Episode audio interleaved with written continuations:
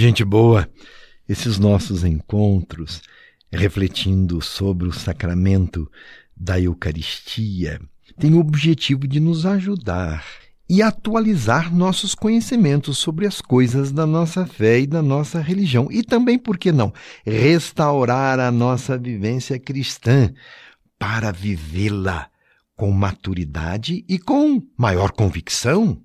A maravilha da Eucaristia, a maravilha do banquete eucarístico é um convite para que ampliemos o nosso olhar. Como já foi dito, a grande lição que brota do altar da Eucaristia é que não haja mais mesas sem pão.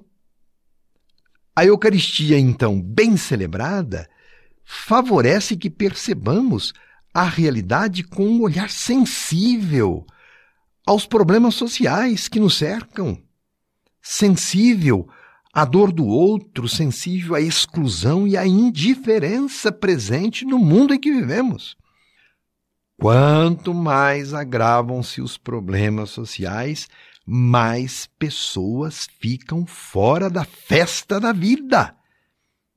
E isto não tem sentido para aquele que celebra com consciência a Eucaristia. Ninguém pode ficar fora da festa da vida. Quando celebramos a Eucaristia, nós nos comprometemos com tudo isto para que a festa da vida nunca termine. A Eucaristia é partilha, e no encontro com Jesus é imperativo nos encontrarmos com o irmão. Jesus partilhou esperança, amor, ensinamentos novos, atitudes novas de libertação, de cura. Por fim, chegou ao ápice da entrega de sua própria vida, sacrificou-se por nós, para a nossa salvação, para a salvação da humanidade. É isto que celebramos na Eucaristia. E em resposta a Jesus, cada um dá um pouco de si também. Compartilhamos continuamente palavras, abraços, compartilhamos cultura, histórias de vida. Ao nos compartilharmos, nós nos sentimos gente, aceitos, queridos, nós nos sentimos pessoa.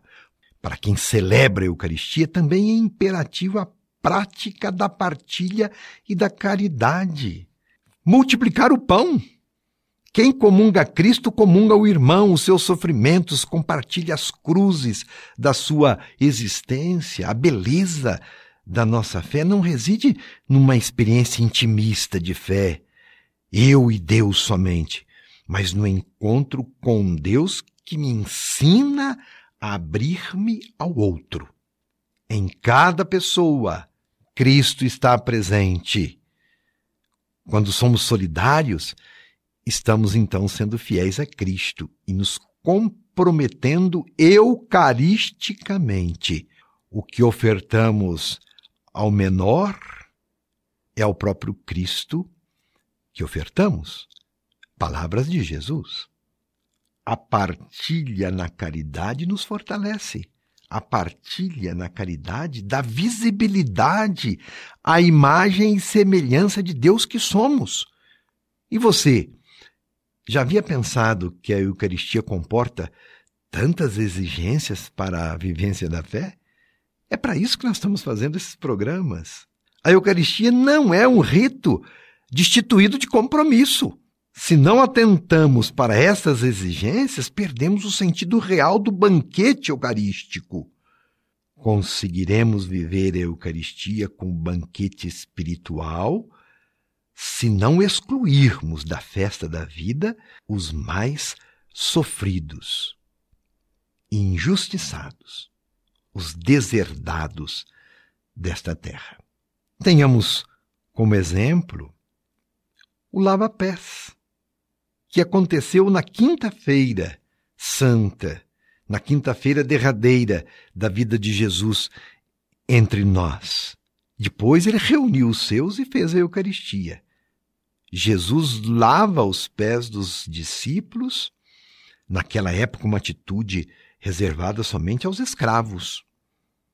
O que Jesus quis nos ensinar, então, antes de partilhar o pão e dizer que o pão era o seu corpo e o vinho, que o vinho é agora o seu sangue, Jesus se faz escravo, quer dizer, servo de todos. Torna-se servidor dos servos. E ele diz: Vós me chamais de mestre e senhor, e dizeis bem, porque de fato eu sou. Portanto, se eu sou mestre e senhor e vos lavo os pés, também deveis lavar-vos os pés uns dos outros.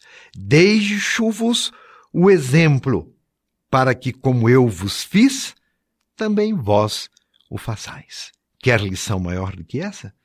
Ser capaz de dar a própria vida. Este foi o ato derradeiro de Jesus, ensinando os discípulos sobre o amor e o serviço. Por isso, volto a afirmar: a Eucaristia nos compromete com Deus. A Eucaristia nos compromete com o irmão. Sejamos, portanto, celebrantes da Eucaristia. Conforme aquele retrato da primeira comunidade cristã, como cantamos no ofertório da missa, os cristãos tinham tudo em comum, dividiam seus bens com alegria, e ninguém Dá nada, meu irmão, minha irmã, se antes não tiver dado o coração.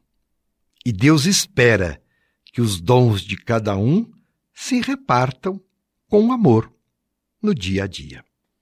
E continuaremos a aprofundar sobre este sacramento. Minha bênção e um forte abraço.